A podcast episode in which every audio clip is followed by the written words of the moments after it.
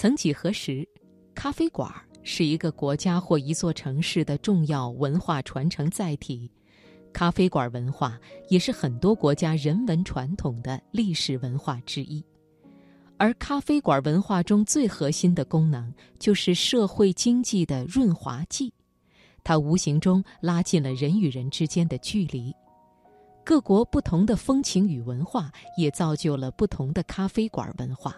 今晚首先开始的读热点，我们就来听张峰的文章，《从咖啡馆到微信群》，选自《看历史》。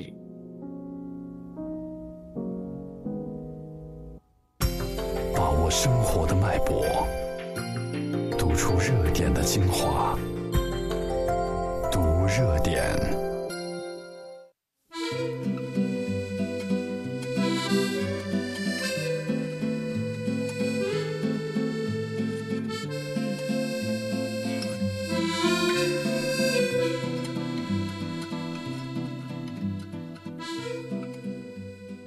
咖啡馆最初出现在巴黎和伦敦这样的大城市，是在17世纪。当时，报纸等印刷品开始出现，巴黎的咖啡馆里放着最新出版的报纸，人们一边读报一边喝咖啡。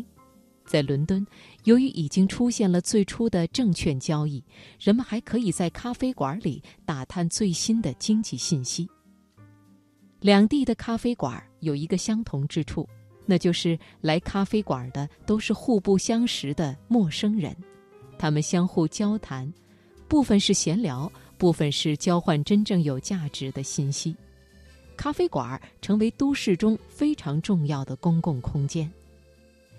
当时的巴黎和伦敦正在进行着城市化，大量人口从外地涌向首都，而巴黎和伦敦的城市扩张方式是不同的。伦敦的模式有点像现在说的摊大饼，而巴黎则通过城市规划不断的改变城市的布局，来容纳更多的人口。但是，不管巴黎还是伦敦，都存在一个根本的问题：一个人进入城市，应该如何处理与陌生人的关系？这是传统社会向现代社会转型的根本问题。在传统社会，人与人之间的关系是建立在血缘基础上的熟人关系；而在现代社会，与陌生人的关系只有依靠法律和契约来建立和维护。正是在这个意义上，巴黎和伦敦的咖啡馆成为了至关重要的场所。那里不仅是人们的休闲之地，也是人们获得信息的重要场所。咖啡馆。变成一种文化，并且影响到人与人之间的交往礼仪和谈话方式。比如，陌生人见面的时候，对谈话夸张的回应。每个人在那一时刻都或多或少变成了演员。一个人在咖啡馆和在家里的表现，有时候完全像两个不同的人。咖啡馆是公共空间，而家则逐渐变成了私密场所。一个人回到家里时，才会露出更为真实的一面。如今，大城市的咖啡馆如此之多，像星巴克这样的连锁店，提供了家庭和公司之外的第三种空间。这当然也是一种生活方式，但是在精神气质上，星巴克和巴黎最初的咖啡馆有着根本的不同。星巴克作为社交场所，是朋友之间聊天的地方。而不像最初的咖啡馆那样，到处都是陌生人之间的交往。在星巴克，人们并不愿意和陌生人聊天而是让相熟的关系更进一步，同时关闭了和陌生人交往的大门。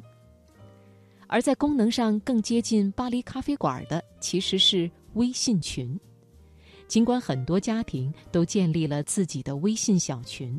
但是在大的微信群里，还有很多的陌生人。